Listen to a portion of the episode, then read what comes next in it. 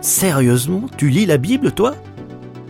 Un podcast proposé par Trésor Média. Bonjour Caroline. Bonjour Hélène. Tu as 25 ans et tu as déjà lu la Bible en entier. Waouh euh, ce sont tes parents qui te l'ont fait connaître et depuis, tu lis la Bible tous les jours.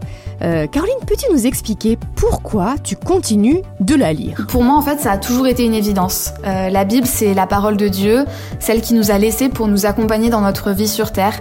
Pour moi, c'est un moyen de comprendre qui est Dieu, en fait. Et puis, c'est une de ses façons à lui de communiquer avec moi. Donc finalement, je me dis, pourquoi m'en priver? Alors non seulement ça m'encourage énormément parce que je me rends compte que la Bible elle est encore d'actualité aujourd'hui.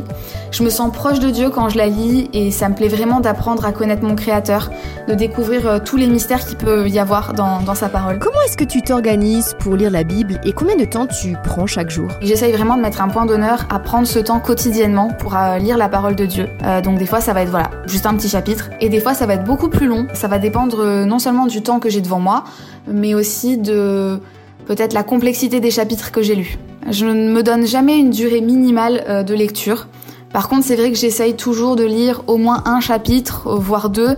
Ça dépend vraiment les jours. Pour terminer, euh, Caroline, qu'aimerais-tu dire à celles et ceux qui t'écoutent aujourd'hui et, qui hésitent encore à lire la Bible? Je dirais qu'il ne faut pas se priver de lire la Bible. Il faut surtout pas avoir peur.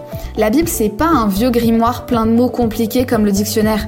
C'est un livre qui a traversé les âges et qui parle encore aujourd'hui.